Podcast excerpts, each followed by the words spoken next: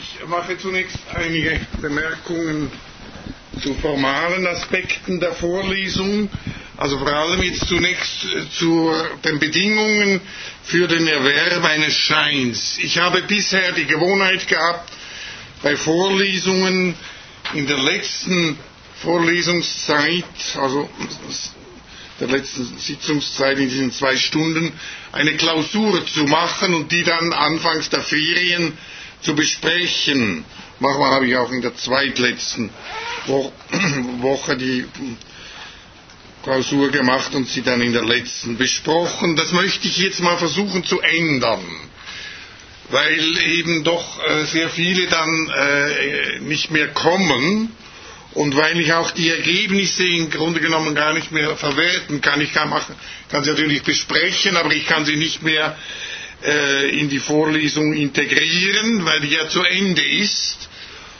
Und gerade wenn ich aus den Antworten vielleicht sehe, dass gewisse Sachen missverstanden worden sind, wäre es natürlich günstig gewesen, wenn ich das bereits in der Vorlesung hätte berücksichtigen können. So habe ich jetzt im Sinn, während des Semesters Ihnen Fragen vorzulegen zu der Vorlesung, die Sie teilweise auch in Form einer Klausur, vielleicht aber nur einstündig, einmal beantworten und andererseits aber auch in Form einer Hausarbeit. Und äh, die ich, da, ich kann dann Ihre Antworten eben hier in, die, in, der, in der Vorlesung besprechen und kann sie auch berücksichtigen und äh, meine Vorlesung entsprechend ausrichten. Natürlich ist das mit Problemen verbunden, weil ja das es möglicherweise also erstens mal ist es so, dass also ich, ich, ich, mache ja dann die, die Scheine aufgrund dieser Arbeiten, also vorausgesetzt, dass diejenigen, die wirklich einen Schein wollen, äh, solche diese Arbeiten machen und auch Zeit äh, zur entsprechenden Zeit abgeben.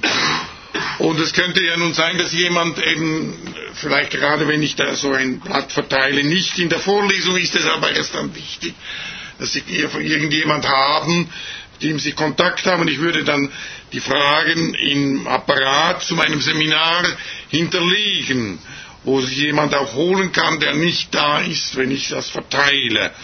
Und dann muss, muss man sie natürlich äh, rechtzeitig abgeben, denn wenn ich dann, weil ich da ja dann diese Fragen auch in der Vorlesung bespreche und es dann nicht mehr irgendwie sinnvoll ist, sie zu beantworten. Im Übrigen, also das ist das erste Mal, dass ich sowas mache und äh, ich äh, hoffe, dass das einigermaßen äh, gut funktioniert. Also jetzt äh, weiß ich noch nicht, wann ich damit anfange. Es kann sein, aber ich, das ist äh, völlig ungewiss, dass ich vielleicht schon vor den Osterferien Ihnen mal, Ihnen, mal eine Frage oder ein paar Fragen vorlege, weil Sie ja dann in den Ferien mehr Zeit haben, sich äh, damit zu beschäftigen.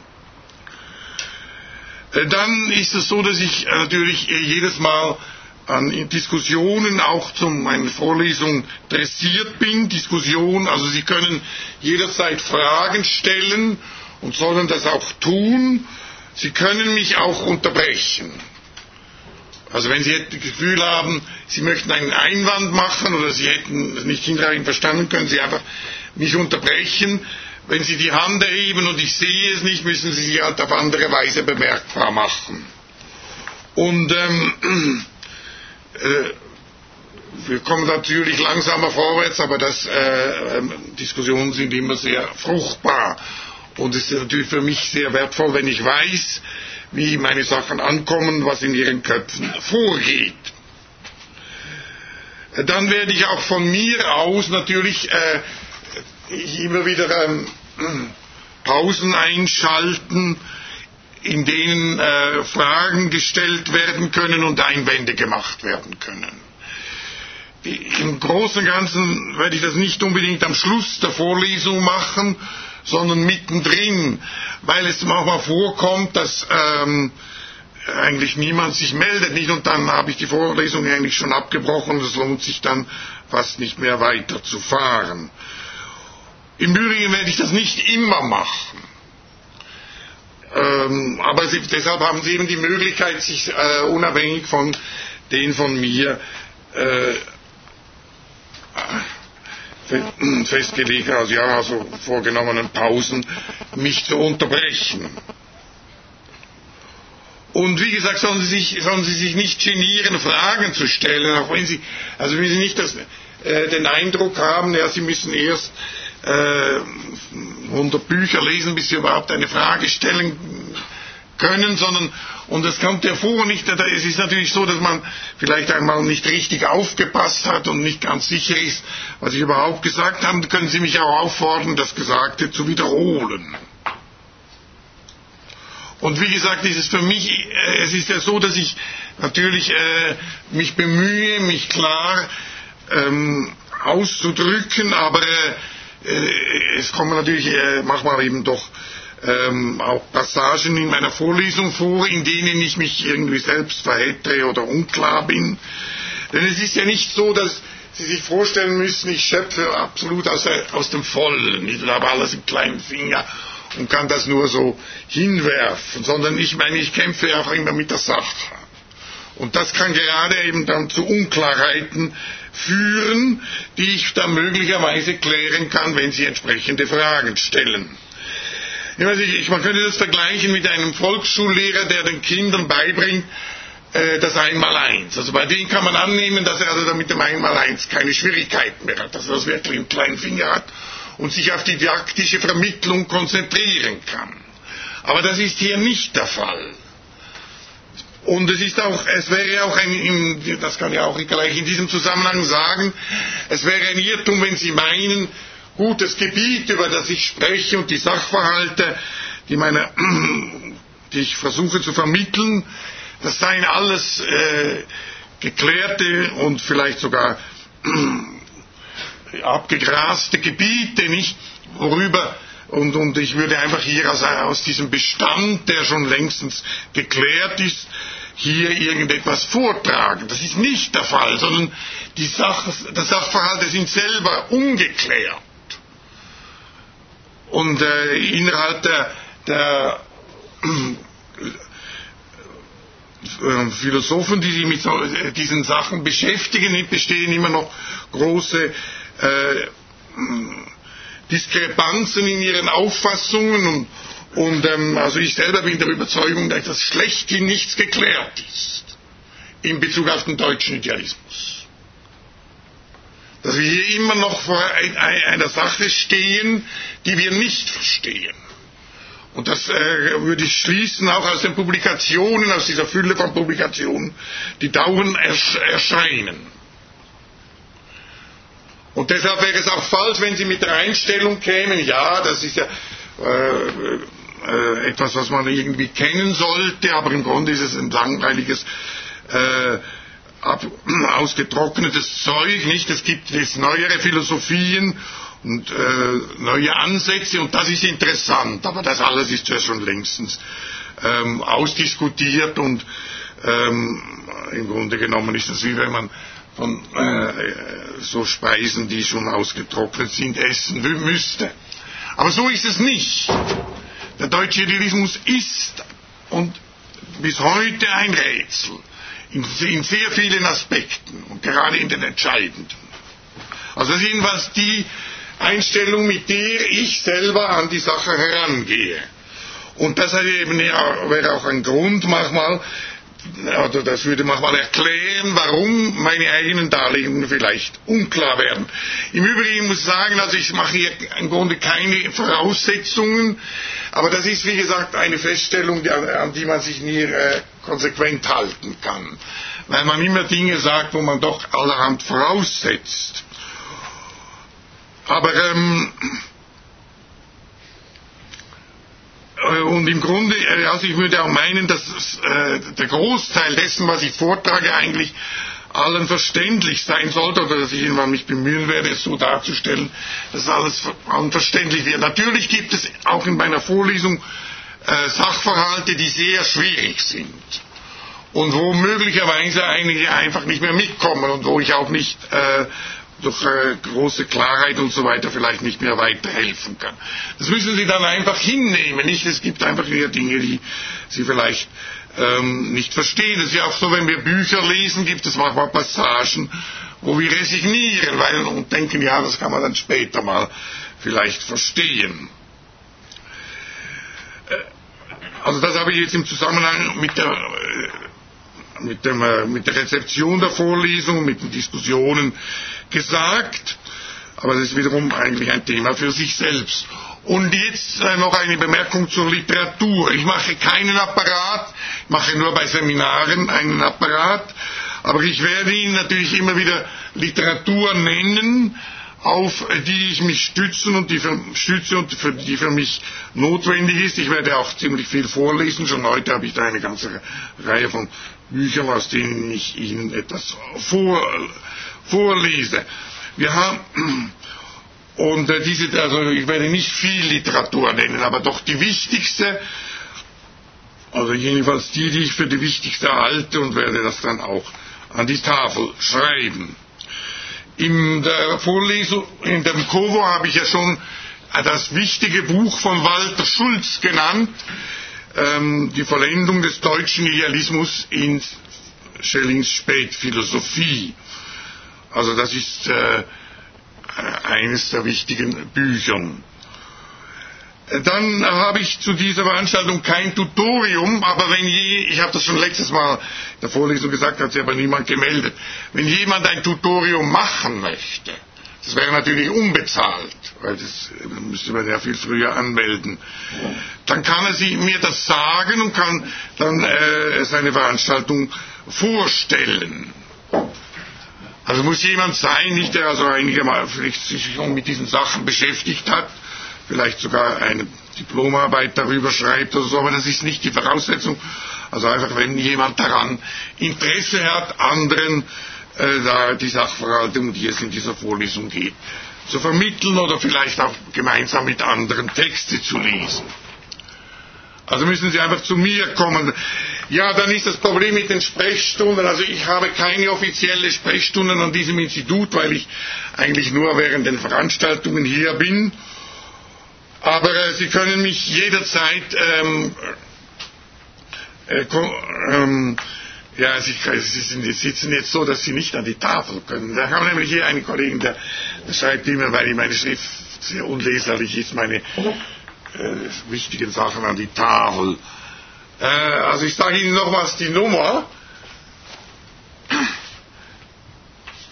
Da können Sie mich anrufen, 789 5814. Wenn Sie mich anrufen, um mit mir einen Termin auszumachen, das können Sie natürlich auch nach der Vorlesung machen, nicht? Äh, dann müssen Sie lange läuten lassen, weil ich immer ein ziemlich, das mache sehr lange, ich bin ja auch invalid und bis ich ja beim Telefon bin. Also mindestens zehnmal läuten lassen.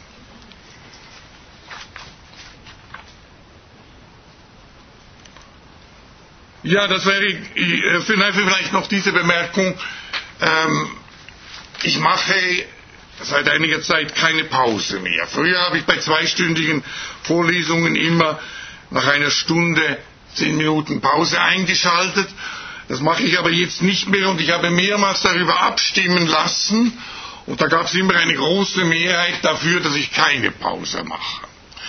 Also wenn Sie wollen, dass, man, dass man darüber wieder abgestimmt wird, dann müssen Sie sich melden, dann lasse ich darüber abstimmen und äh, wenn die Mehrheit dagegen ist, werde ich das natürlich dann ändern. Ja, das wäre alles, was ich so äh, zu den formellen Aspekten der Vorlesung jetzt ähm, zu sagen habe. Haben Sie dazu Fragen?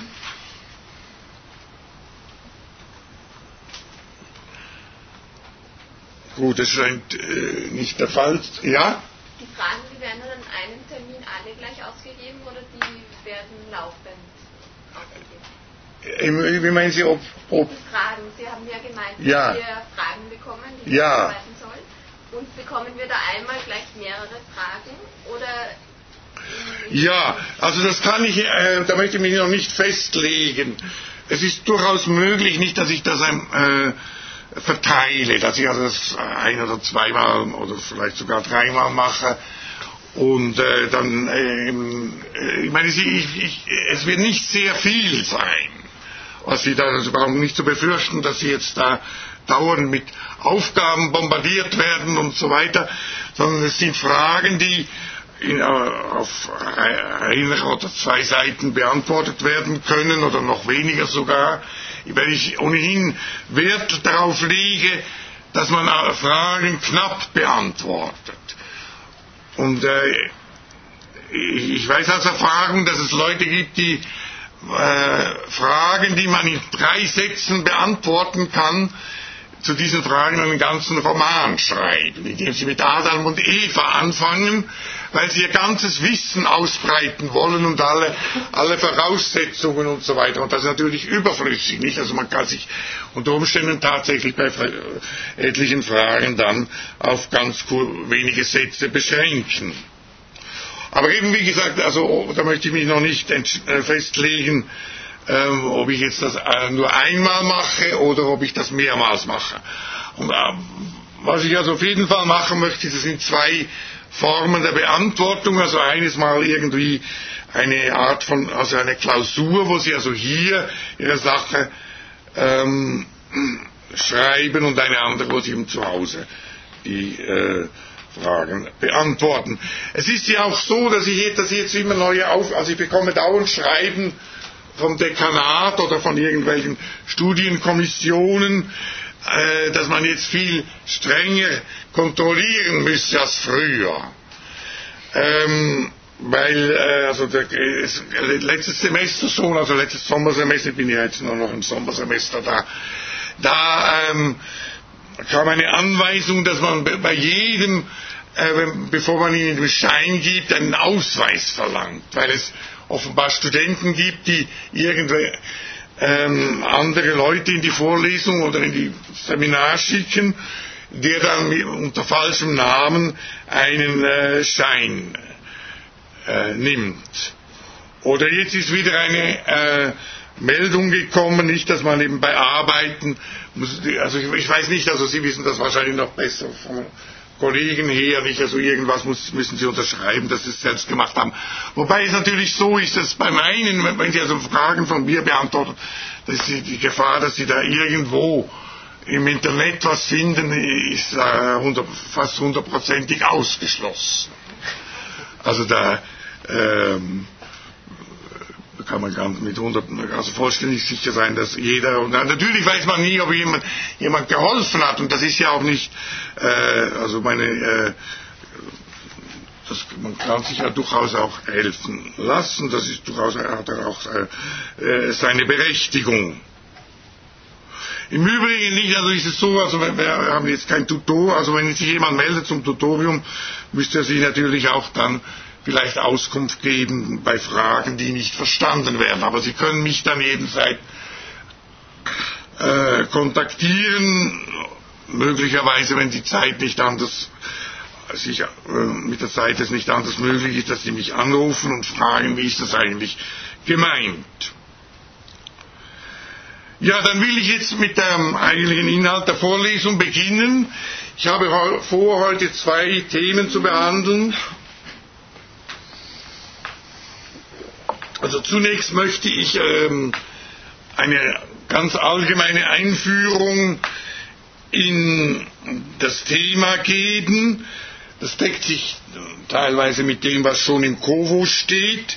Und das wird eine ganz grobe Einführung sein, die natürlich ja vor allem auch Sachverhalte betrifft, die Sie Ihnen schon vertraut sind. Äh, aber äh, auch Sachverhalte, die ich eben dann im, im Laufe der Vorlesung noch weiter ausführen werde und präzisieren werde.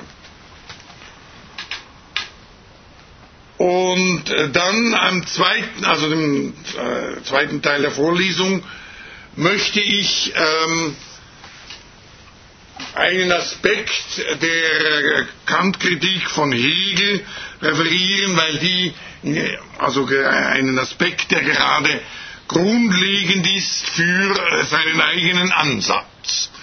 Die deutschen Idealisten gehen alle zurück auf Kant und ähm, ich werde hier, möchte hier nun einen äh, Aspekt äh, heute thematisieren, den ich in der letzten Vorlesung im letzten Sommersemester, der über, das über Fichte und Schelling ging, äh, in dieser auch vielleicht einmal erwähnt habe, aber nicht äh, weiter behandelt habe.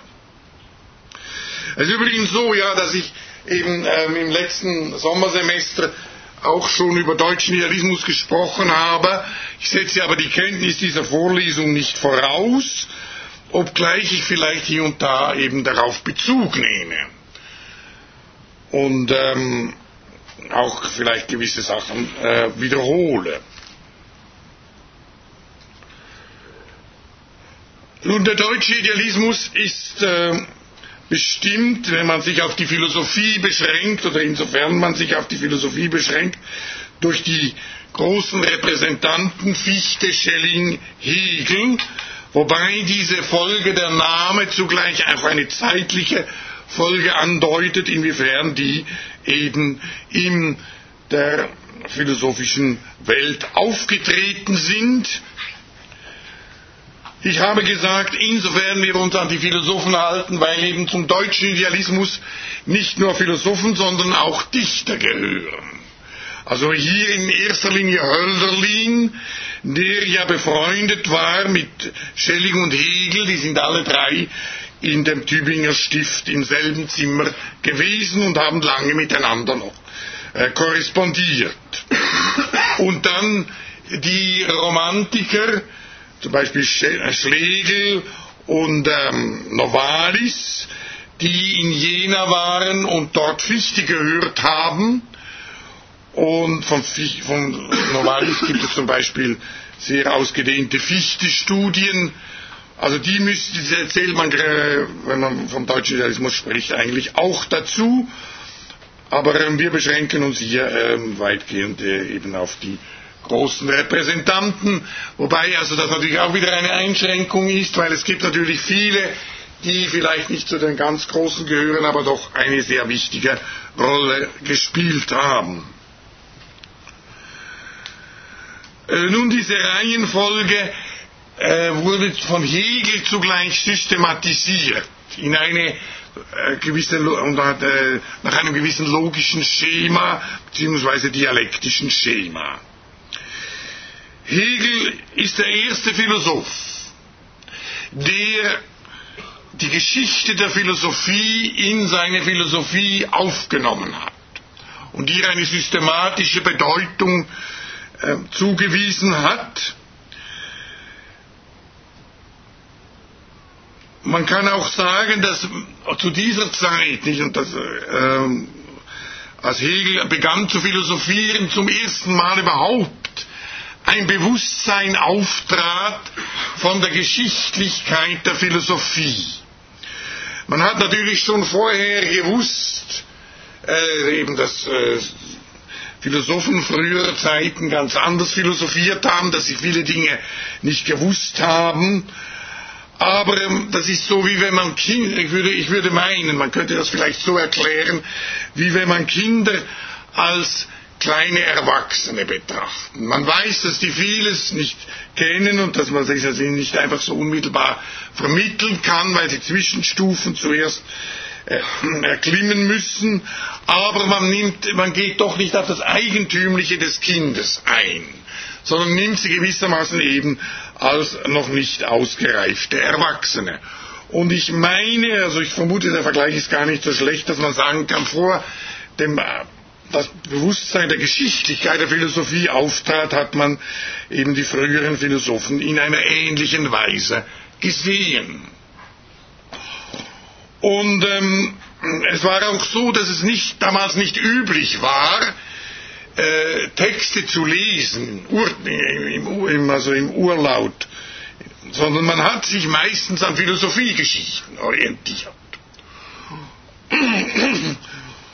Und also wenn zum äh, Beispiel noch Fichte, der diese Wende eigentlich noch nicht vollzogen hat, hatte keine Ausgabe von Descartes, obgleich ähm, Descartes für ihn ein sehr wichtiger Philosoph war. Er hat also, was er über Descartes wusste, einfach Philosophiegeschichten entnommen.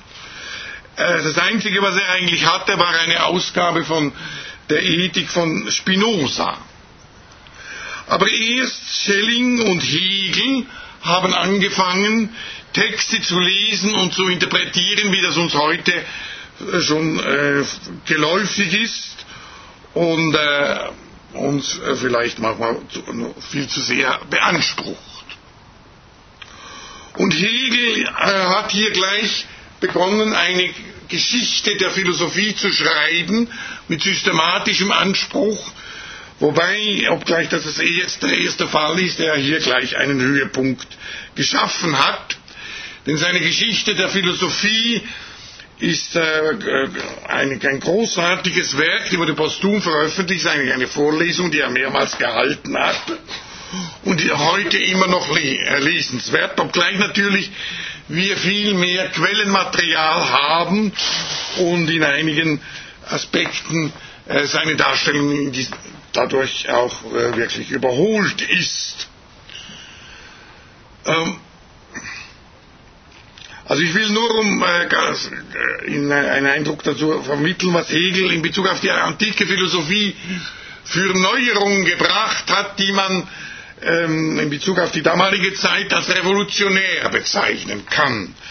Also er hat wiederum, also eigentlich zum ersten Mal den Blick auf die Vorsokratiker als eine bedeutende philosophische Epoche gerichtet. Sie waren für ihn zwar anders als etwa für Heidegger oder Nietzsche noch nicht größer als die Klassiker, sondern eben nur tatsächlich nur eine Vorstufe zur Klassik, aber immerhin hat er das Verdienst, dass er eben sie als Philosophen ernst genommen hat und über sie geschrieben hat. Das war etwas Neues. Oder er hat gezeigt, also dass denn bei Plato die sogenannten Spätdialoge, wie zum Beispiel der Sophistes und der Parmenides, eigentlich den zentralen Gehalt der platonischen Dialektik enthalten. Das sind Dialoge, die damals eben nicht in dieser Weise beachtet wurden, da hat man sich mehr an die früheren und mittleren Dialoge gehalten.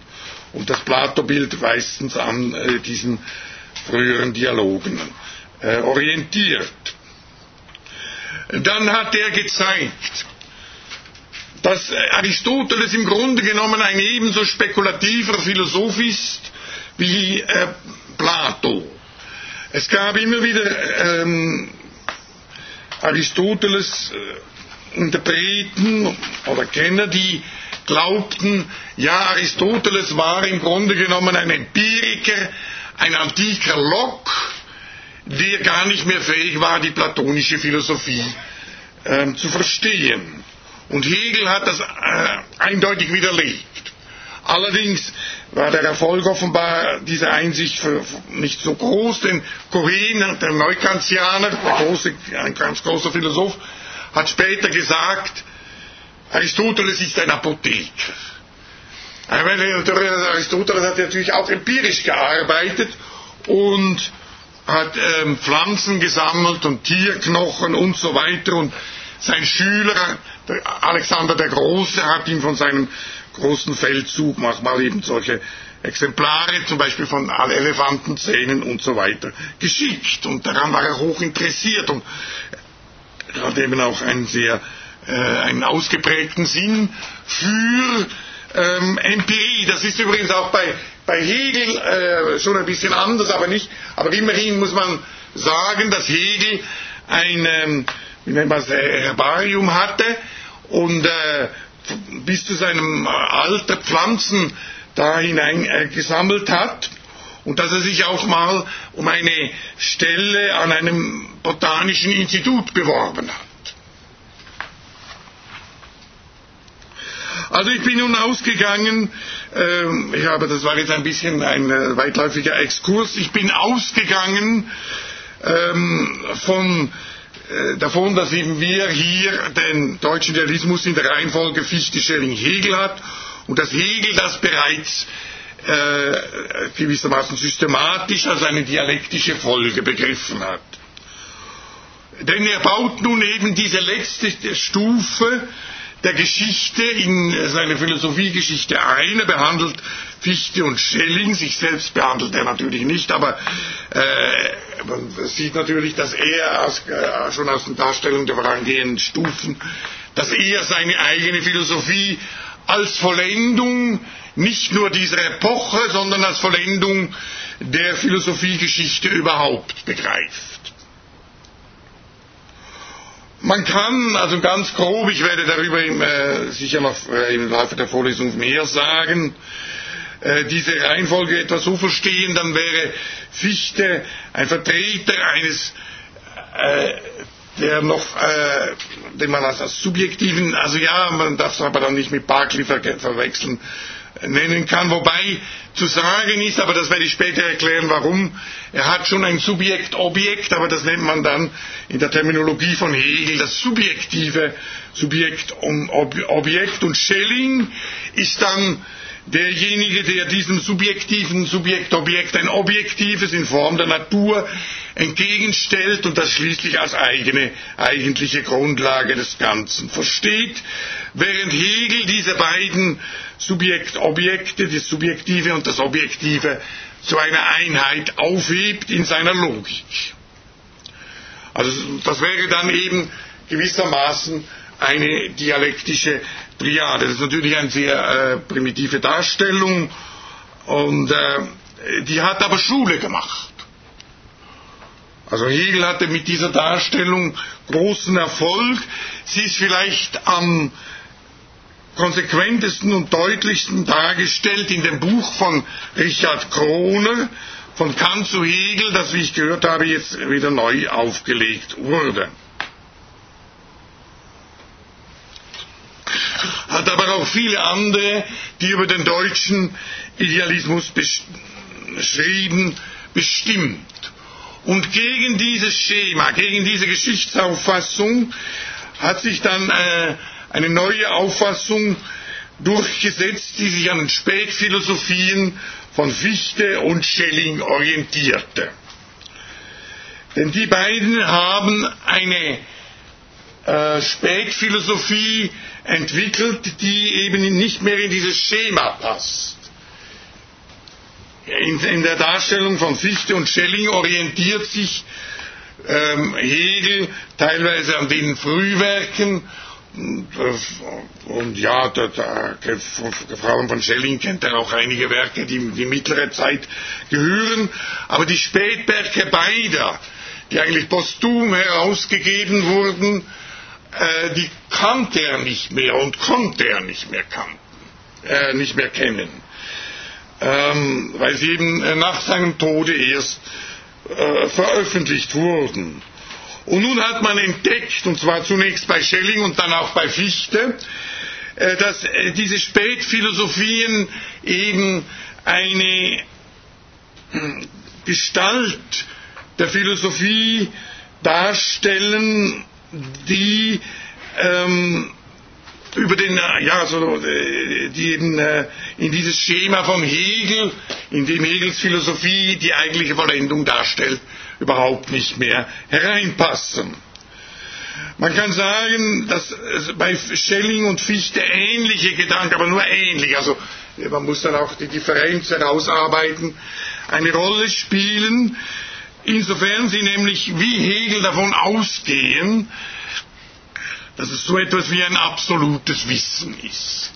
Absolutes Wissen ist natürlich ein Ausdruck, der uns zunächst erschreckt oder abschreckt. Und darunter ist einfach zu verstehen eine Form des Wissens, die sozusagen alle Horizonte, die außer ihr liegen, eingeholt hat. Man kann sagen, äh, dass jedes, jede Wissensposition Horizonte hat, in der sie sich bewegt, die in ihr aber nicht thematisch werden. Und so kann man auch die Kritik der reinen Vernunft verstehen als Thematisierung eines grundlegenden Horizonts, der im natürlichen Bewusstsein ähm, nicht auftaucht und der eben durch eigene Reflexion erst ans Licht gebracht werden muss.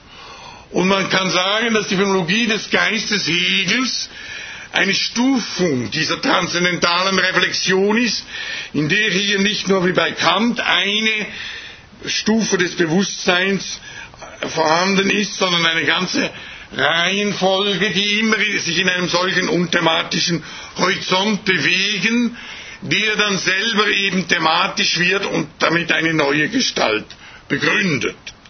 Und das absolute Wissen wäre nun eben eine Position, in der es keine solchen unthematischen Horizonte mehr gibt. Und das nannte Hegel schon in der Phänomenologie des Geistes das absolute Wissen und das ist auch der, äh, das Prinzip und das Element äh, seiner, seiner Logik. Und nun ist es so, dass Fichte und Schelling ähnliche Gedanken haben und auch von einem absoluten Wissen sprechen, vor allem Fichte braucht diesen Ausdruck permanent und das ähnlich verstehen wie Hegel, aber dass sie sagen, das ist nicht das Absolute. Denn bei das Spezifische von Hegel gegenüber Fichte und Schellings Spätphilosophie ist, dass er dieses äh, absolute Wissen zugleich als eine absolute Realität betrachtet und es deshalb mit dem identifiziert, was man im gewöhnlichen, äh, also, äh, also der, nach Hegel zu reden, mit Hegel zu reden, in der Vorstellung als Gott bezeichnet. Während Fichte und Schelling nun sagen, das absolute Wissen ist nur eine Form. Und es gibt eine Dimension, die nicht in diesem absoluten Wissen aufgehoben ist.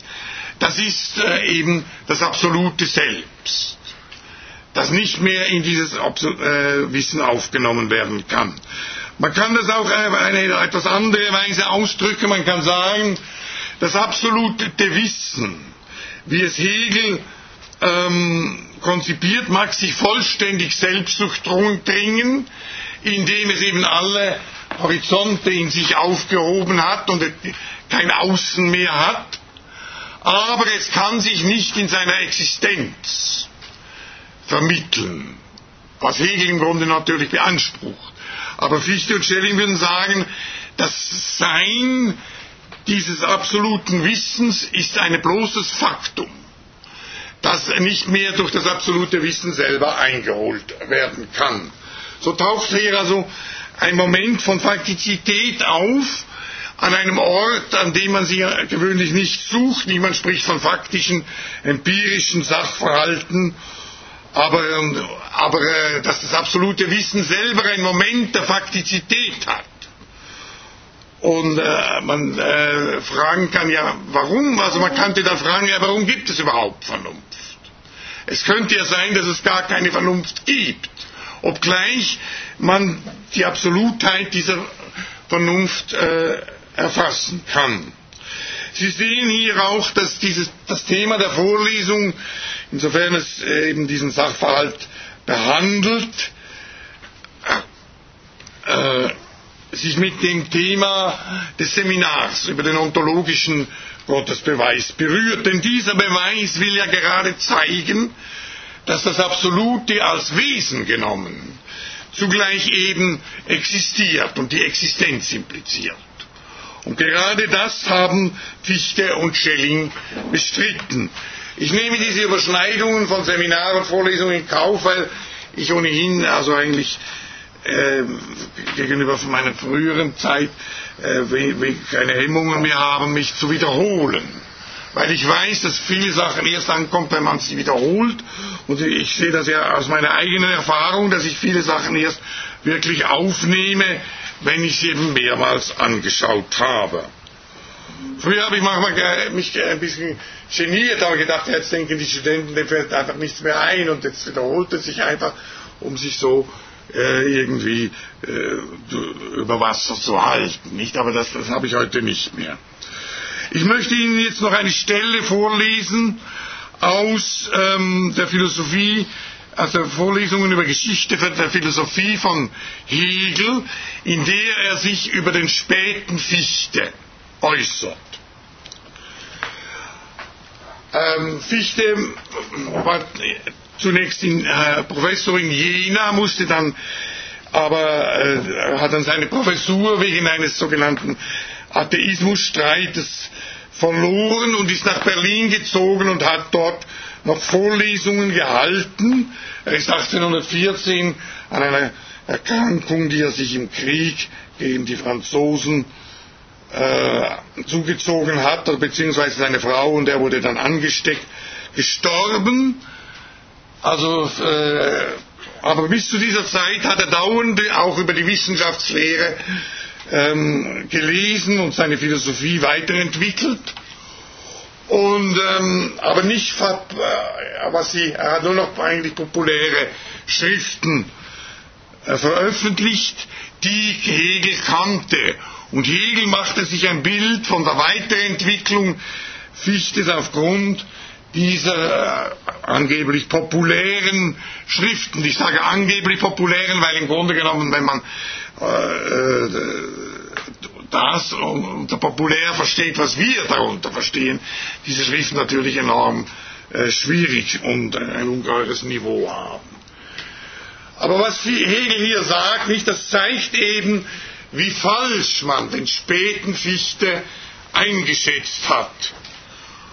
Und man kann aber Fichte im Grunde, also dem Hegel eigentlich keinen Vorwurf machen, denn äh, äh der Fichte hatte äh, seine eigentlichen Ergebnisse, also vor allem was die Wissenschaftslehre anbetrifft, nicht mehr veröffentlicht, sondern nur noch vorgetragen.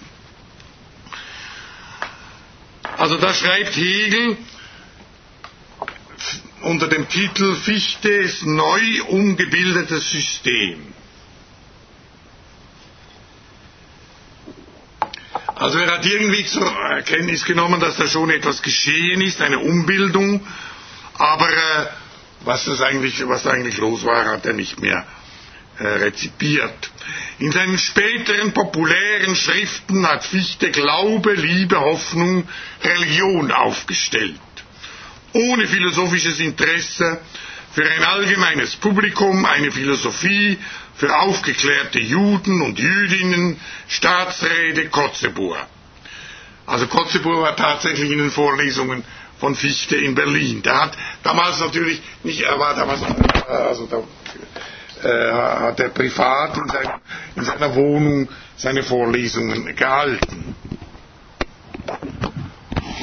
Fichte hat eine große Aufregung seiner Zeit gegeben, den Kantianismus vollendet.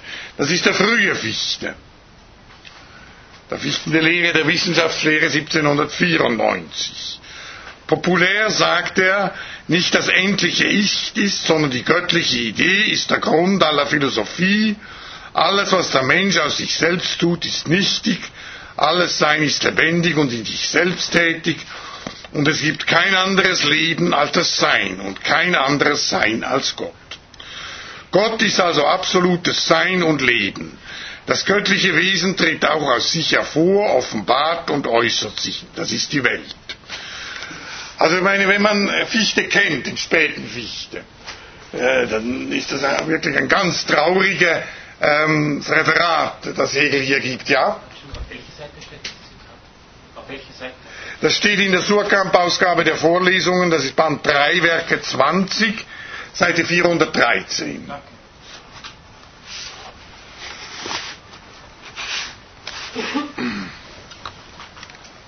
Also 413 und folgende geht dann da noch weiter.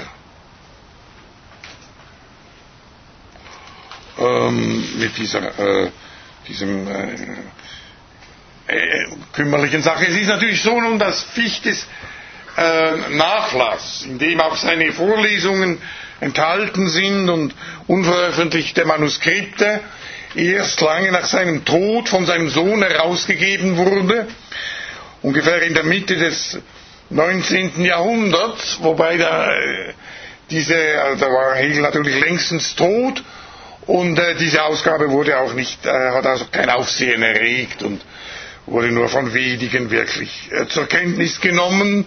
Wobei viele, die den späten Fichte lasen, glaubten, dass er tatsächlich eigentlich nachgelassen hat und seine spekulative Kraft verloren hat.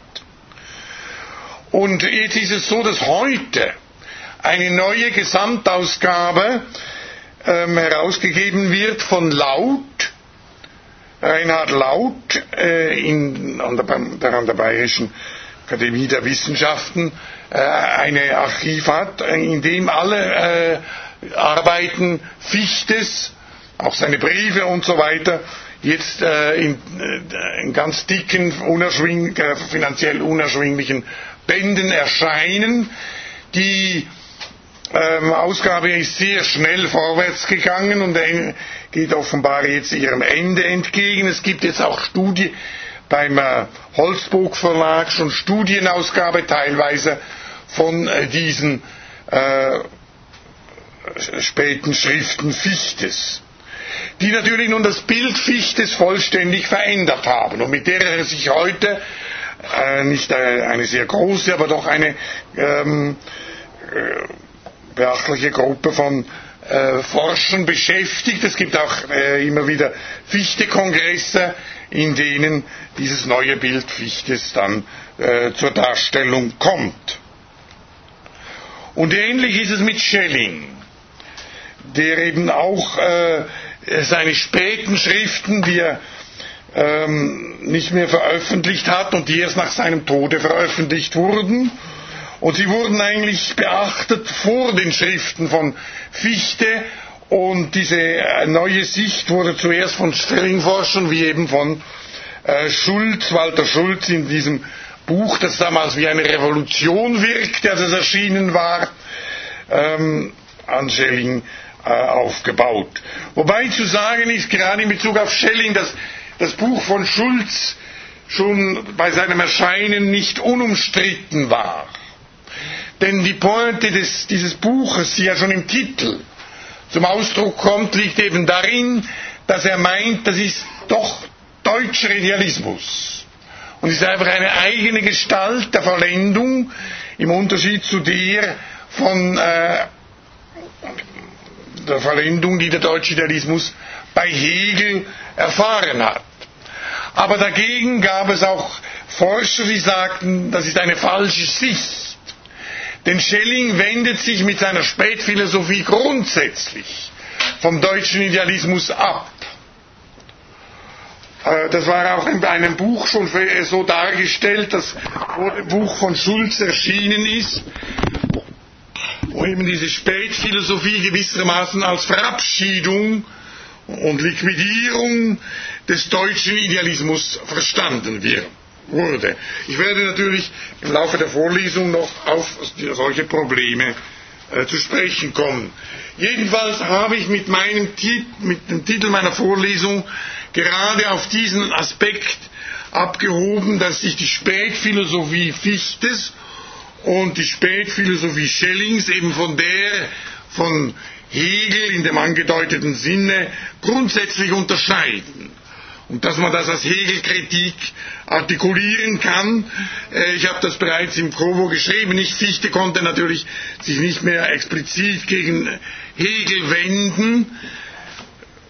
Er kannte Hegel, äh, also Fichte hat ihm die Schrift Glauben und Wissen mal geschickt, äh, nein, Schelling hat ihm diese Schrift geschickt und er kannte den Namen Hegels.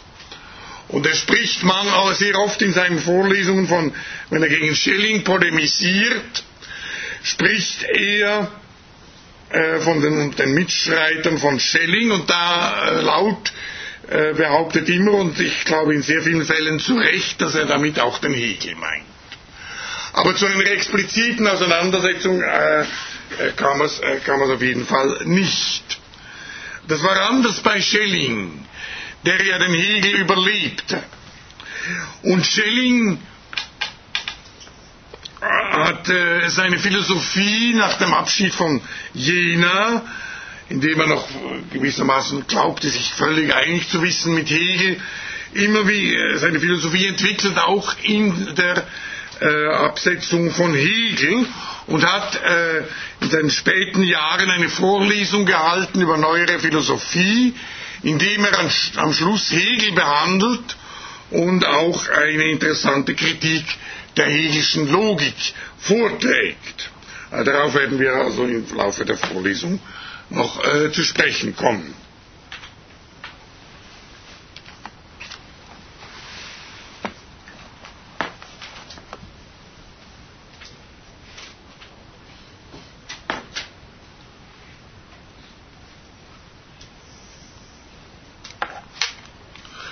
Äh, ich habe jetzt äh, einen Abschnitt also über den späten Fichte von äh, vom Hegel vorgelesen. Er behandelt natürlich auch Schellings Philosophie, mit, ähm, die er, äh, also von der er natürlich etwas mehr mitbekommen hat und äh, die er auch irgendwie äh, mit mehr Sympathie behandelt als diejenige Fichtes. Aber auch hier fehlt natürlich äh, der wirkliche Einsicht in die Spätphilosophie. Auch das war ihm natürlich nicht mehr möglich, weil auch hier die entscheidenden Schriften Schellings im Grunde genommen posthum veröffentlicht worden sind, lange nach dem Tode Hegels.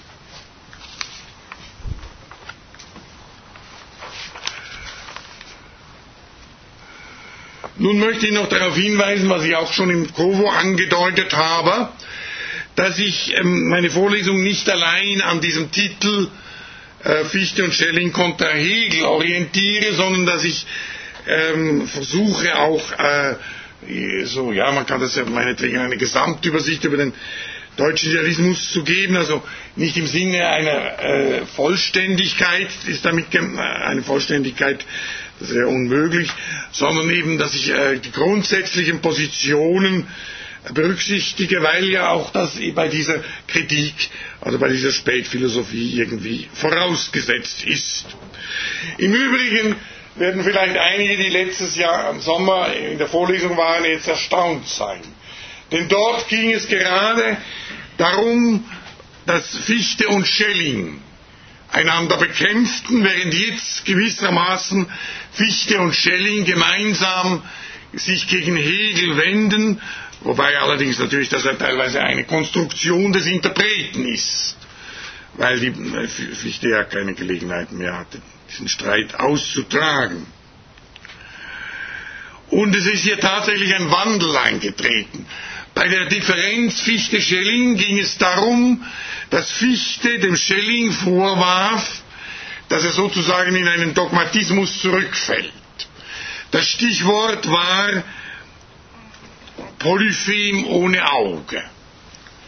Also das bedeutete eben, dass dem Schelling ein Auge der Reflexion fehlt und er ähm, gewissermaßen naiv in eine Sache hereinfällt.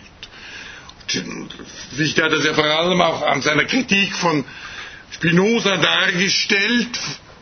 Er sagt, Spinozas Begriff, äh, also entwickelt eine, äh, eine das Absolute, vergisst aber dabei sein eigenes Denken und verwechselt den Begriff des Absoluten, den er denkt, mit der Sache selber.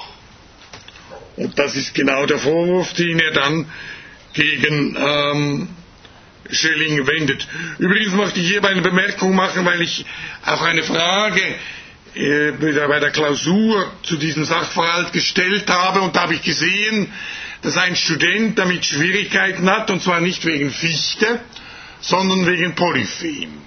Also er hat dann mit der antiken, war nicht so, hat es auch dann sofort zugegeben, dass er in der antiken äh, Mythologie nicht besonders bewandert ist. Aber das ist natürlich eine berühmte Geschichte aus der äh, äh, aus, der, äh, aus Homer, aus der Odyssee, wo Odysseus eben zu diesen ein äugigen Kyklopen kommt und dem einen, dem Polyphem, das Auge aussticht. Das ist eine Geschichte, die dann vor allem auch wieder Adorno und Horkheimer in ihrer Dialektik der Aufklärung sehr ausführlich und geistreich behandelt haben. Äh, ich, äh, also da, ja, vielleicht werde ich Ihnen sogar mal die Stelle bei Homer vorlesen. Ich, äh, mein, einer meiner großen Wünsche, der aber wahrscheinlich nie in Erfüllung gehen wird, einmal äh, eine Veranstaltung über Homer zu machen, äh, weil es da auch philosophisch sehr interessante Perspektiven gibt. Und zum Beispiel äh, Hegel, der kannte die Ilias und die Odyssee fast auswendig, den ganzen Text. Und ich musste einmal eine Liste erstellen von den Büchern, die ich empfehlen würde als Pflichtlektüre für Philosophiestudenten. Und dabei habe ich an erster Stelle Homer gesetzt. Ich habe diese Liste allerdings nie abgegeben, aber ich würde es heute wahrscheinlich wieder so machen, wenn ich dazu aufgefordert wäre. ja, ja. Gut, also das nur nebenbei. Also wie gesagt, ist meine Vorlesung nicht allein an diesem Titel orientiert, den ich ja schon lange Zeit, also man muss ja mindestens ein Jahr vor dem Beginn einer Vorlesung muss man schon angeben, was man dann äh, lesen will. Man könnte das dann allerdings noch ändern und vielleicht hätte ich auch äh, würde ich den Titel, wenn ich an das de denke, was ich eigentlich sagen will, ein bisschen ändern. Also ich zuletzt äh, hoffe, dass Ihnen das klar ist, nicht, dass also hier zwei verschiedene Formen der Auseinandersetzung bestehen, weil das, was Fichte dem, äh, in der frühen Auseinandersetzung mit Schelling artikuliert, ist etwas anderes als das, dass eben das absolute Wissen selber durch Faktität bestimmt ist. Allerdings ist es so, dass es nun Fichte Interpreten gibt, die beide Kritiken in einen Zusammenhang bringen. Und äh, das gilt vor allem für, die Schü für Laut und seine Schüler, weil die eben meinen, dass ja, wenn, wenn äh, Fichte Schelling kritisiert, er immer auch den Hegel meint, und das im Grunde genommen das, was man jetzt als frühe Kritik bezeichnen kann, mit diesem äh, Polyphem ohne Auge und dem, was also das späte, mit äh, Schelling sich äh, teilweise berührende Kritik betrifft von der Faktizität des absoluten Wissens, dass die in einem inneren Zusammenhang stehen. Ich werde wahrscheinlich auf diese These im Laufe der Vorlesung noch eingehen. Also wird von vielen äh, Fichte-Kennern eigentlich äh, vertreten. Jetzt gehe ich, ja, das ist jetzt äh, sehr weit werde ich nicht mehr kommen, ich gehe jetzt auf ähm, Kant zurück. Kant war äh, eigentlich der, ja man kann sagen, in gewisser Weise geht der ganze deutsche Idealismus auf äh, Kant äh, zurück. Dessen Kritik der reinen Vernunft 1787 erschienen ist, also dann 1794, also weniger als nach zehn Jahren, ist dann die erste Wissenschaftslehre von Fichte erschienen, die ja in gewisser Weise den deutschen Idealismus eröffnet. Ich habe letztes Mal, vielleicht erinnern sich einige daran, die Vorlesung eröffnet mit einem äh, Zitat aus einem astronomischen Buch über eine Supranova. Und habe dann, äh, also sie ist zunächst versichert, dass sie nicht in der falschen Vorlesung sind und äh, habe äh, dann versucht, die Frage zu beantworten, warum ich hier einen Text über eine Supernova vorlese. Und da habe ich wieder mit einem Zitat beantwortet aus einer Schrift aus einem Text von Henrich, der eben das Entstehen des deutschen Idealismus mit einer Supranova vergleicht und immer wieder und meines Erachtens völlig zu Recht betont, wie nach kurzer Zeit, nachdem die kantische Philosophie sich durchgesetzt hat, etwas ganz Neues entstanden ist, mit ungeheurer Gewalt und in einer ungeheuren Dichte. Und auch in einer Form, die Kant überhaupt nicht ahnen konnte. Denn Kant erwartete Kritik vor allem von den, vom Dogmatismus, vom Rationalismus, die seinen Ansatz ähm, ablehnen. Aber jetzt kamen Denker, und Fichte kannte er persönlich, die sagten, ja, Kant hat recht, aber er, ist zu wenig weit gegangen, er war zu wenig radikal. Er hat seinen eigenen Gedanken nicht konsequent zu Ende gedacht. Aber das machen jetzt wir. Und äh, so kann man sagen, dass eigentlich alle deutschen ähm, Idealisten auf Kant zurückstehen und versuchen, und äh, dass ihre Philosophien auch ein Versuch sind, sozusagen Kant äh, Philosophie auf den Begriff zu bringen oder mit sich selbst zu verständigen. Denn gerade nach, äh, in den Jahren zwischen Kant und Fichte haben sich sehr viele Diskussionen über die kantische Philosophie entwickelt, die auch Aporien dieser Philosophien, dieser kantischen Philosophie aufzeigten. Und ähm, Fichte war der Erste, der nun hier eingriff und den Anspruch stellte, alle diese Aporien zu lösen, indem er der kantischen Philosophie eine neue Gestalt gab. Darüber habe ich im letzten Sommer auch etwas ausführlicher gesprochen und komme vielleicht auch diesmal wieder das eine oder andere zurück. Ich habe letztes in der, also im letzten Sommer ziemlich viel Zeit verwendet, an mehrere Vorlesungen, um äh, den Grundgedanken Kants zu vermitteln. Das will ich jetzt nicht tun. Ich will aber doch ganz kurz, und das ist ja gewissermaßen auch eine, eine Wiederholung von Gedanken, die ich schon letztes Sommersemester vorgetragen habe, äh, ein Komprimat dessen, was ich unter der kantischen Philosophie verstehe, Ihnen äh, vorlegen.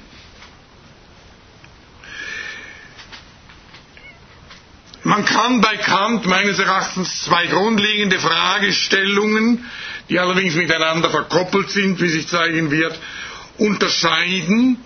Und die eine Frage lautet, wie ist Erfahrung möglich?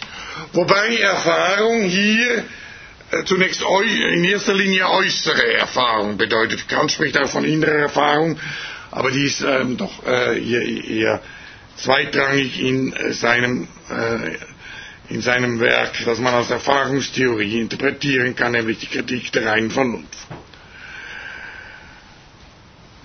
Und zweitens kann man hier nun bei der äußeren Erfahrung unterscheiden die alltägliche Erfahrung und die wissenschaftliche.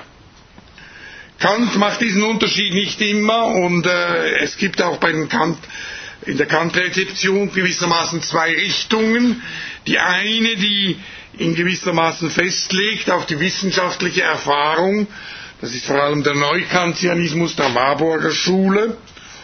Und eine andere, die mehr ähm, auf äh, die alltägliche Erfahrung Bezug nimmt. Ich will nicht sagen, ich wollte jetzt gerade, was hat sich mir der, der Ausdruck lebensweltlich äh, kam mir fast in den Mund, aber ich möchte den vermeiden in Bezug auf Kant, weil das ist ein Ausdruck, der ähm, von Husserl eingeführt wurde und bei Husserl eine ganz spezifische Bedeutung hat, die in dieser Form bei Kant gar nicht vorkommt. Deshalb ist es, äh, wäre es äh, irreführend, wenn man hier von lebensweltlich spricht, denn es ist ganz klar, jeder, der sich mit äh, Philosophie des 20. Jahrhunderts beschäftigt hat, denkt bei lebensweltlich an Husserl. Also ich selber würde auch hier äh, sagen, dass im Grunde genommen hey, Kants Ansatz beide Formen der Erfahrung trifft und man könnte vielleicht sogar sagen, dass er eine, äh, also in, in den Prinzipien, die er herausarbeitet, als Bedingungen der Möglichkeit der Erfahrung dass das Prinzipien sind, die im Grunde genommen dieser Unterscheidung überhaupt vorausliegen. Nun kann man, also wenn man mit, von dieser Frage, was ist, äh, äh, also wenn man von einer Erfahrungstheorie spricht, dann lautet seine Frage, wie ist Erfahrung möglich? Und diese Frage bedeutet, präzis genommen, wie komme ich überhaupt dazu, meine Vorstellungen auf einen Gegenstand zu beziehen. Denn Erfahrung heißt ja, dass ich irgendwelche, also jetzt in diesem Sinne äußere Erfahrung, dass mir irgendetwas gegeben ist, von dem ich eben aufgrund äh, meiner Sinne Erkenntnis habe und dass ich diese als Gegenstand verstehe, der unabhängig von mir existiert.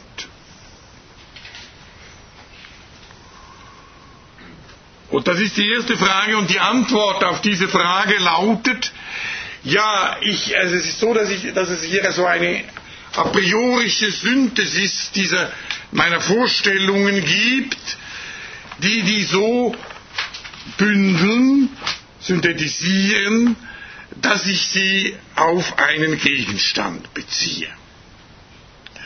Ich will Ihnen hier die Stelle vorlesen, die ich schon im letzten Sommer äh, sogar mehrmals vorgelesen habe, weil das, die Fragestellung, wie ich sie jetzt gefasst habe, kommt in dieser Form in der Einleitung, in der Vorrede nicht vor. sondern Kant äh, hat sich, äh, man möchte fast sagen, an einer versteckten Stelle, die äh, viel später ist, ähm, formuliert.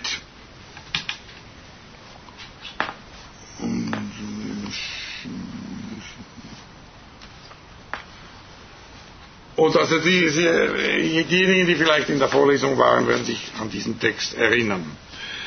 Äh, das ist im Abschnitt über, den zweiten, über die zweite Analogie, also über das Prinzip der Kausalität, in dem dieser Text steht. Wir haben Vorstellungen in uns, deren wir uns auch bewusst werden können. Dieses Bewusstsein aber mag so weit erstreckt und so genau oder pünktlich sein, als man wolle, so bleiben es doch nur immer Vorstellungen, das ist innere Bestimmungen unseres Gemüts in diesem oder jenem Zeitverhältnis. Wie kommen wir nun dazu, dass wir diesen Vorstellungen ein Objekt setzen oder über ihre subjektive Realität als Modifikationen ihnen noch, ich weiß nicht was, für eine objektive beiliegen? Also Modifikationen meinen, meint ihr eben Modifikationen des Gemüts, die in Form von Empfindungen von äußeren Einflüssen eben hervorgerufen worden sind. Übrigens die Stelle gebe ich noch an, wo die steht. Wir haben ja hier immer die Angaben aus der Akademie-Ausgabe B und A, wobei B die zweite Auflage ist und A die erste, wo meistens stehen, sehr oft stimmen beide überein. B242 oder Surkamp-Ausgabe, Seite 232.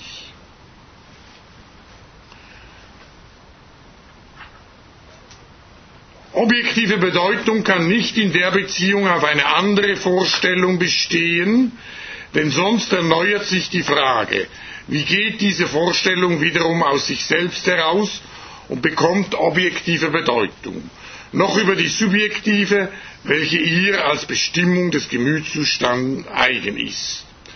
Wenn wir untersuchen, was denn die Beziehung auf einen Gegenstand unseren Vorstellungen für eine neue Beschaffenheit gebe und welches die Dignität sei, die sie dadurch erhalten, so finden wir, dass sie nichts weiter tue, als die Verbindung der Vorstellungen auf eine gewisse Art notwendig zu machen und sie einer Regel zu unterwerfen, das umgekehrt nur dadurch, dass eine gewisse Ordnung in dem Zeitverhältnisse unserer Vorstellungen notwendig ist, ihnen objektive Bedeutung erteilt.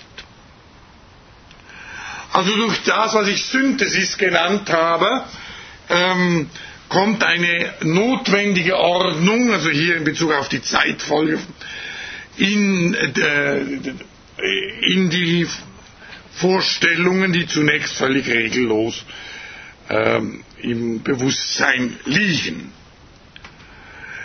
Und diese Synthesis, diese Synthesis ist also eine Leistung des Bewusstseins, die aber dem Bewusstsein verborgen bleibt, vielleicht in Grenzfällen auch bewusst werden kann und man kann sie natürlich auch äh, im Bewussten fantasieren, diese, äh, solche Analogien zu dieser verborgenen Synthesis vorstellen, wobei diese Synthesis durch eine Regel bestimmt ist.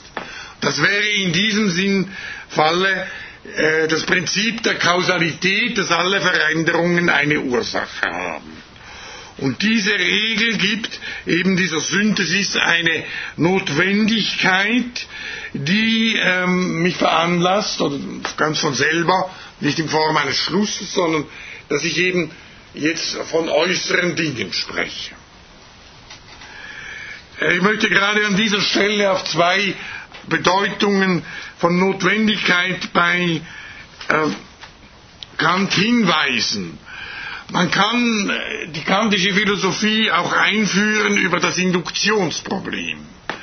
Also über die Frage, wie Wissenschaften, natürliche Untersuchungen dazu kommen, äh, allgemeine Gesetze aufzustellen. Also allgemeine Gesetze ist eigentlich eine Pleonasmus, eine Tautologie, weil es im Grunde genommen ja Gesetze sind allgemein. und betreffen nicht den einzelnen Fall. Und äh, das, kann, äh, das Induktionsproblem in einer ganz primitiven Form äh, gekennzeichnet besteht eben darin, dass ich nie alle Fälle überblicken kann und dass ich aus einzelnen Fällen keine Gesetze ableiten kann. Ich müsste alle Fälle kennen und nicht einmal dann hätte ich Notwendigkeit, weil ich dann nur sagen könnte, also äh, in allen Fällen und so weiter, äh, die es überhaupt gibt, und dabei müsste man ja letztlich dann auch noch die Fälle einbeziehen, die vergangen sind und die in der Zukunft liegen, kann man sagen, dass äh, Papier oder dass Steine, wenn man sie ins Wasser wirft, versinken. Aber ähm, man äh, könnte nicht mal sagen, dass das notwendig so sein muss. Dass wenn das notwendig sein muss, setzt eben ein, auch in diesem Fall eine a priorische Komponente voraus, weil nur Erkenntnisse a priori eine solche Notwendigkeit vermitteln. Also ich sage, auf diese Weise könnte man ähm, die kantische Philosophie einführen und das wird auch oft getan und auch von ihm selber im Grunde genommen äh, in dieser Weise in den ersten Abschnitten der Kritik der reinen Vernunft so gemacht. Sie sehen, dass Notwendigkeit hier ein Gesetz bedeutet. Also, dass von, von irgendetwas gilt etwas in gesetzmäßiger Weise. So, das heißt, es gilt notwendig und in allen Fällen. Während in dem Falle, den ich hier behandelt habe, wo es nur um, im Grunde genommen nur um einen einzelnen Gegenstand geht, Notwendigkeit äh, nicht diese Bedeutung eines Gesetzes hat in Bezug auf den Gegenstand. Aber ähm, Kant verbindet, äh, was, man könnte da eine ganz bestimmte Stelle aus der transzendentalen Deduktion äh, nennen, die das sehr schön zeigen, beide Begriffe von Notwendigkeit, weil nämlich ein Gegenstand, das, was wir unter einem Gegenstand äh, verstehen, unsere freie Assoziation bindet. Also wenn eben äh, die Tafel schwarz ist, dann kann ich sie nur als schwarz sehen. Sie ist dann in diesem Sinne gewissermaßen äh, notwendig schwarz und ich nehme einer Willkür überlassen, sie mir, also ich kann sie natürlich weiß vorstellen, aber dann kann ich sagen, die Tafel ist weiß. Sondern wenn ich mit gesunden Augen sie anschaue, ist sie eben schwarz. Und darin, äh, und, das, und, und weil eben die Vorstellungen von der Tafel na, tatsächlich auch nach einem Gesetz synthetisiert sind, erscheinen sie nun als eine notwendige Einheit und das ist das, was ich im Unterschied zu den inneren Vorstellungen, die nicht geordnet sind, zunächst als Gegenstand bezeichne.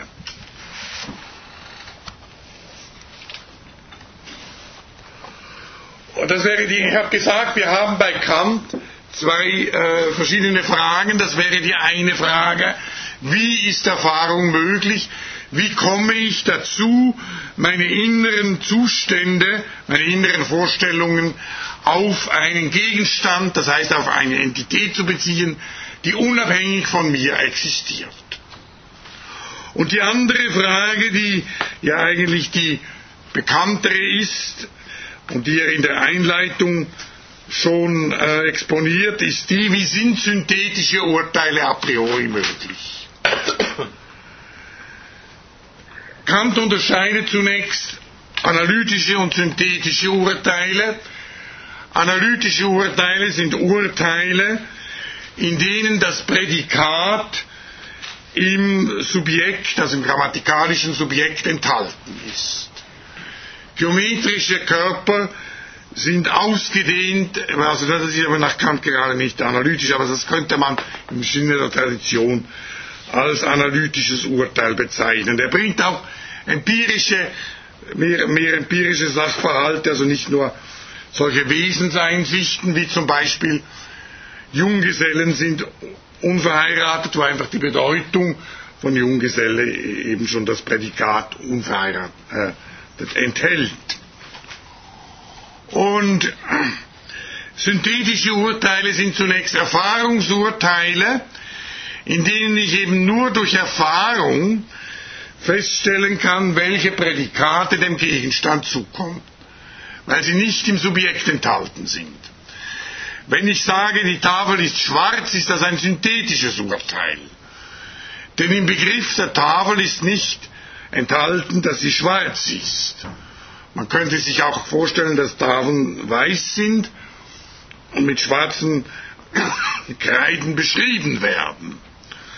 Dass sie schwarz ist, kann ich nur durch ähm, Erfahrung eruieren.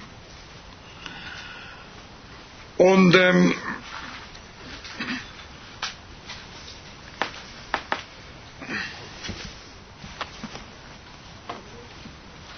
ja, und jetzt kommt also die Frage, wie sind synthetische Urteile a priori möglich?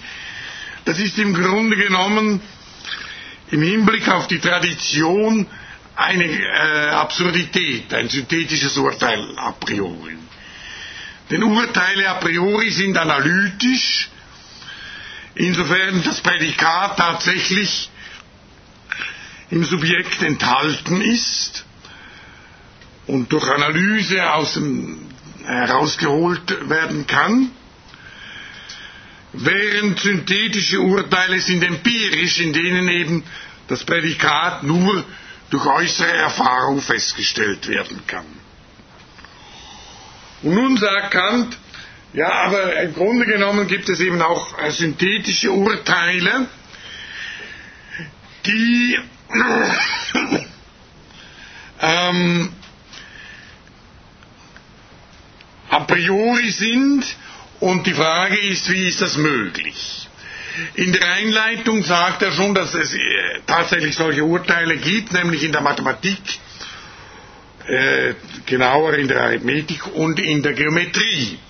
Und äh, dass es das auch in der Naturwissenschaft gibt. In der ähm, Mathematik und in der Geometrie ist es so, dass äh, die Verbindung von Subjekt und Prädikat hier eine reine Anschauung ist. Kant spricht von einer reinen Anschauung von Raum und Zeit als reinen Anschauungen, in denen uns bestimmte, also alles, was von außen kommt, gegeben ist. Und die zugleich auch die Grundlage bilden für die mathematischen Wissenschaften. Insofern ja hier eben das Problem nun ist, also bei synthetischen Urteilen, wie äh, Subjekt und Prädikat verbinden, verbunden sind und das müsste eigentlich selber eine, ein a priorisches Drittes sein, das, in dem diese Verbindung möglich wird. Ich gehe jetzt nicht auf diese Theorie ein, es ist umstritten, äh, umstritten ist vor allem natürlich, ob aber diese Urteile wie zum Beispiel ähm, also eine mathematische Addition und so weiter, ob die synthetisch sind. Darüber gibt es weitläufige äh, Diskussionen. Und äh, hier habe ich es nur beiläufig erwähnt, weil Kant darin bereits etwas so sieht wie synthetische Urteile a priori. Was ihn selber aber interessiert, sind nun ganz andere Urteile a priori, die eben eigentlich in die Naturwissenschaft gehört, wie zum Beispiel das genannte Kausalgesetz. Alle Veränderungen sind bestimmt durch das Prinzip der Kausalität oder haben eine Ursache. Kant würde sagen, ähm, äh, das äh, Kausalgesetz oder der Begriff Ursache ist nicht enthalten in dem Begriff Veränderung, sondern dieser Begriff kommt synthetisch hinzu und dennoch beanspruche ich das als ein Gesetz, das allgemein gültig ist. Deshalb handelt es sich um ein synthetisches Urteil a priori. Und es muss gezeigt werden, wie ähm, das möglich ist, da das nicht in dieser Weise erklärt werden kann wie die mathematischen und geometrischen Urteile.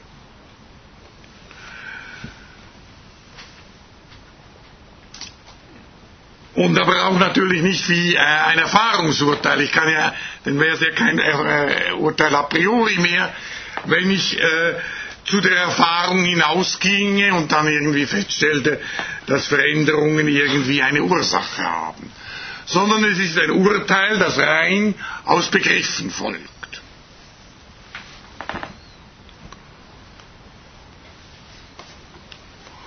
Und ähm, Kant hat diese Frage nun beantwortet, indem er sagte, die synthetischen Urteile a priori, die bestimmen Bedingungen der Möglichkeit der Erfahrung.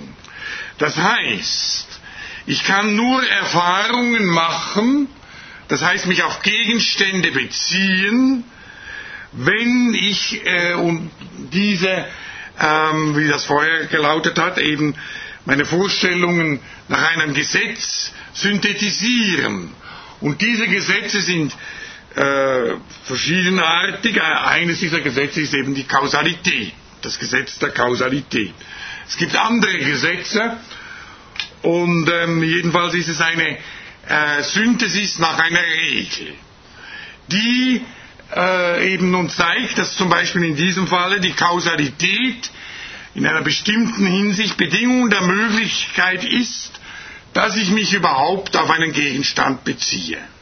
Und damit ist diese Beziehung, Veränderung, Kausalität als synthetisches Urteil äh, nach Kant äh, legitimiert.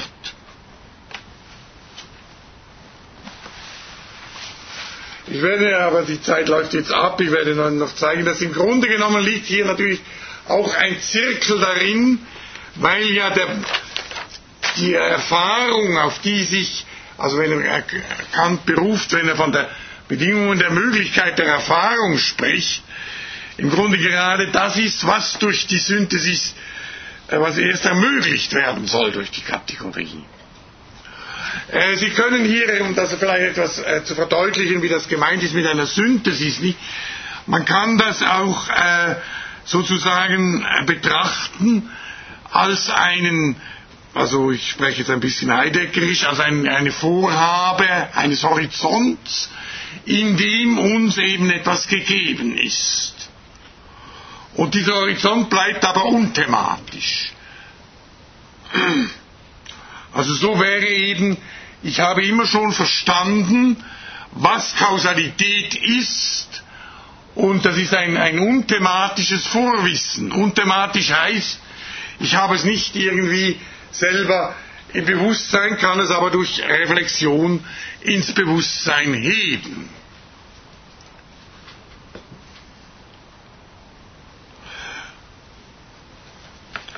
Nun sehen Sie, dass hier im Grunde genommen äh, also ein, zwar ein Zusammenhang zwischen den beiden Fragestellungen steht, sondern man sagen kann, die Antwort auf die Frage 1, wie ist überhaupt Erfahrung möglich, die Beziehung der Vorstellung am Gegenstand, das ist eben die, ähm, diese Theorie der synthetischen Urteile a priori und umgekehrt die Antwort, wie sind äh, synthetische Urteile a priori, ist eben diese Beziehung auf den Gegenstand, indem man sagt, die sind möglich, weil die Kategorien Bedingungen der Möglichkeit der Erfahrung sind. Ich könnte keine Veränderung als eine objektive Folge wahrnehmen, wenn sie nicht durch Kausalität bestimmt wäre.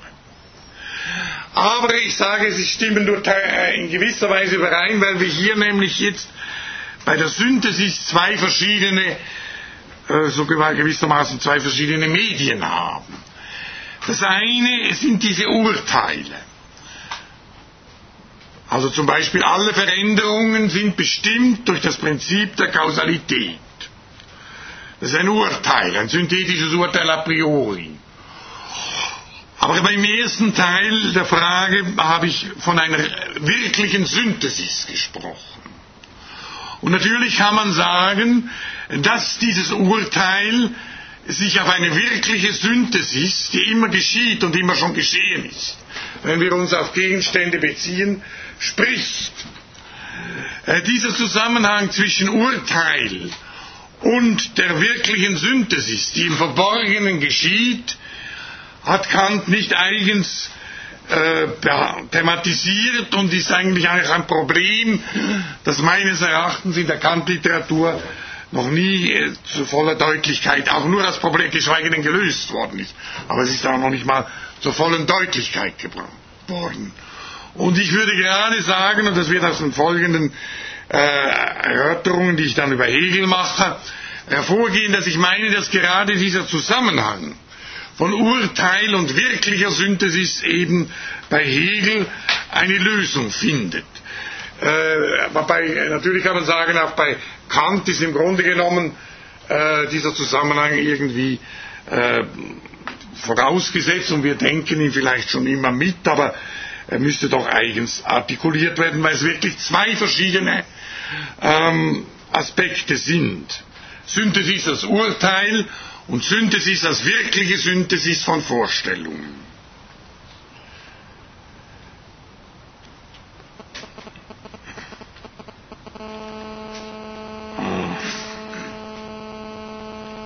Ja, jetzt will ich Ihnen noch eine andere, äh, also die, die, zweite Frage noch in einer anderen Form vorlegen und beziehe mich jetzt auf die Vorrede der zweiten Auflage. In dieser Vorrede zur zweiten Auflage könnte man die Grundfrage oder eröffnet äh, Kant die Kritik der reinen Vernunft mit der Frage, wie ist Metaphysik überhaupt möglich? Und er sagt, ja, bisher ist die Metaphysik keine Wissenschaft geworden, sie ist nur herumgetappt. Und äh, jetzt äh, müssen wir eine Lösung finden, äh, die es uns ermöglicht, Metaphysik, und das heißt bei ihm hier nichts anderes als Erkenntnis a priori, als Erkenntnis, äh, also eben äh, als Wissenschaft zu konzipieren.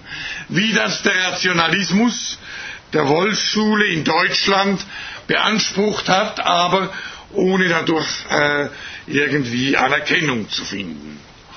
Und seine Antwort darauf ist nun die, also er beschreibt zunächst einzelne Wissenschaften, wie die vorgehen, und kommt dann zum Schluss, dass man selbst, also dass man jetzt auch in der Philosophie so verfahren muss, dass wir die Gegenstände konstituieren. Ich will Ihnen die entscheidende Stelle äh, hier ähm, kurz äh, vorlesen. Das ist äh, in der ersten, ersten Auflage. Hm. Nee. Ja, Seite 25 in der in der äh, Nee, das stimmt gar nicht. Also Entschuldigung, ich lasse es mal sein. Ich weiß es. Ah, das ist ja gar nicht die Kritik der Einladung, das ist der Fehler, ja. Ähm,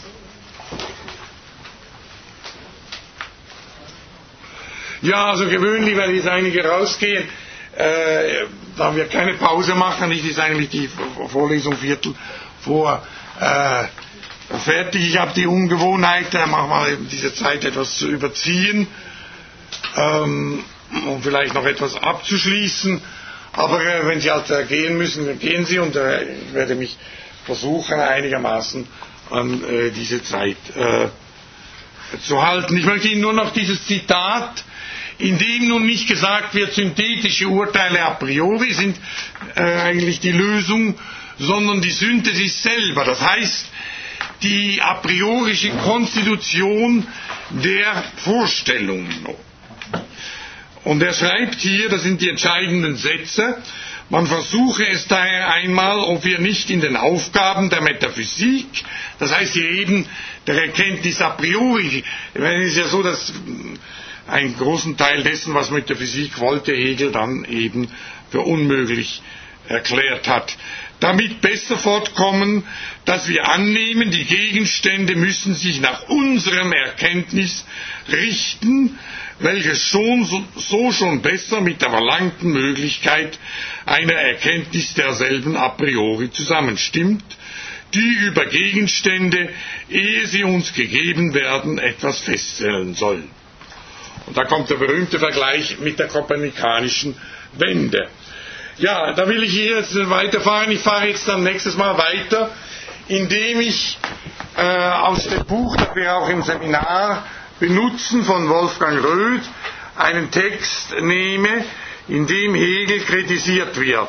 Ich, das ist bei, bei Röth, das Buch steht im Apparat auf Seite 172. Ich will nur äh, zwei, drei Sätze von Röth vorlesen, damit Sie sehen, um was es geht. Er schreibt hier, Hegel wurde nicht müde, gegen den Kritizismus, das heißt hegelikantische Philosophie, das Bedenken vorzubringen, dass es sinnlos sei, das Erkenntnisvermögen prüfen zu wollen, ehe ans Erkennen herangegangen wird. Und er sagt dann, dass dies kein Circulus viciosus sei, dass wenn man zwischen Meta- und Objektstufe unterscheide, dieses Problem, das äh, Hegel hier gegen Kant geltend macht und an dem er war dann auch seine eigene Theorie orientiert, gar nicht bestehe. Am Schluss dieser Ausführungen schreibt er, Hegels Kennzeichnung des kantischen Ansatzes lässt erkennen, wie groß der Abstand war, der seine von der kantischen Auffassung der Philosophie drängte.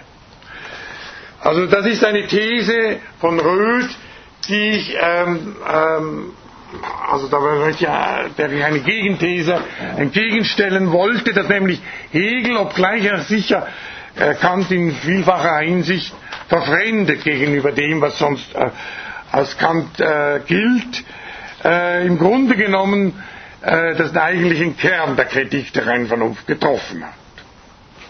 Und darüber werde ich also nächstes Mal sprechen. Bis nächstes Mal.